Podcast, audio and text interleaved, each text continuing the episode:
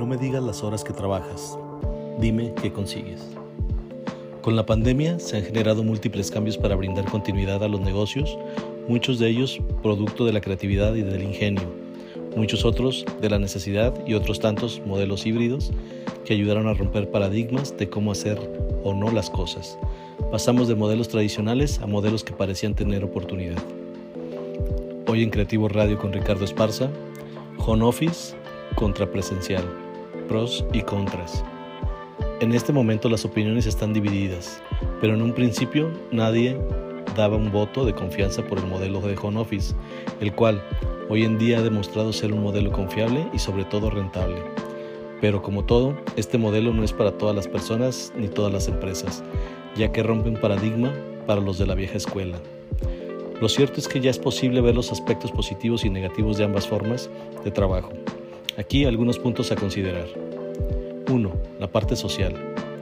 Se considera que la parte de satisfacción laboral y productividad están intrínsecamente ligadas con la socialización de las personas. Incluso se dice que influyen en nuestro humor, ya que se generan conversaciones en el desayuno, en la comida, en los pasillos, etc.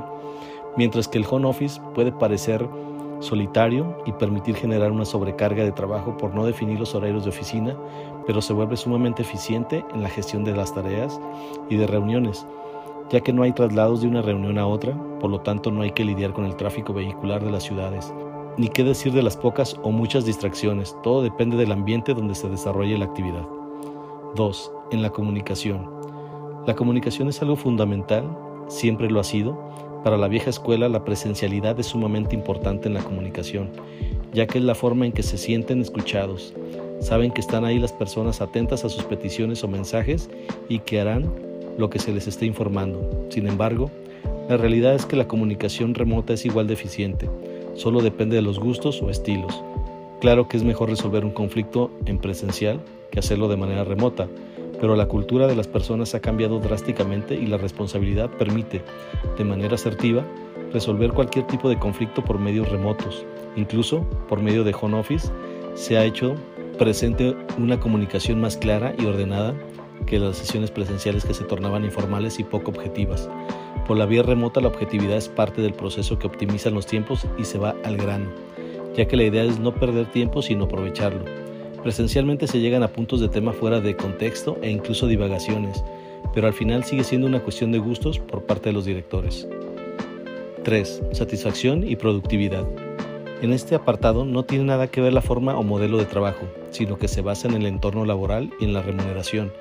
Si bien he comentado que en home office las personas pierden la gestión del tiempo e invierten más de su tiempo personal en labores de oficina, es una realidad que se vuelven más productivas porque tienen un mayor enfoque en las tareas que están realizando y en el tiempo que le están dedicando, ya que están más dispuestas a invertir mayor tiempo de su vida al negocio, ya que al estar en casa están seguros y nos tienen que desplazar.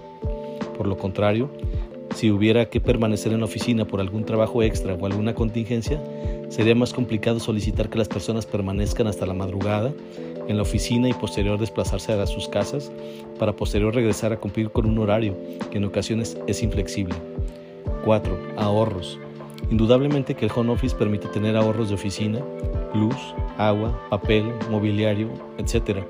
Aun cuando el teletrabajo, como se conoce formalmente al modelo de home office, también requiere de apoyos de las empresas para obtener un mejor servicio de Internet en luz y en mobiliario Grandes empresas han definido su modelo de home office como el modelo ideal, ya que cuentan con personas responsables que estén donde estén, realizan su trabajo de manera profesional y eficiente. Si bien he comentado que este modelo no es para todos, se ha demostrado ser un modelo sumamente eficiente y conveniente, pero se requiere de una nueva cultura, donde se valora el aspecto humano y se gestiona de una manera diferente. Es un modelo con muchos beneficios y pocas desventajas, y las desventajas son provocadas por personas que presencial o no no están dispuestas a ser responsables en lo que hacen. Claro que esto que comento se limita a las operaciones administrativas, ya que es obvio que las actividades productivas de distribución y logística no cabrían en un modelo de este tipo, por lo menos no ahora, pero tal vez en un futuro con una mayor automatización y aplicación de la robótica, con inteligencia artificial o en algún multiverso podría ser posible. Sea cual sea la opción que estés aplicando, debes de tener en cuenta el medir tu clima laboral y buscar el balance de las condiciones y herramientas necesarias para mantener el bienestar mental y laboral para ti y tus colaboradores. ¿Y tú, qué modelo prefieres?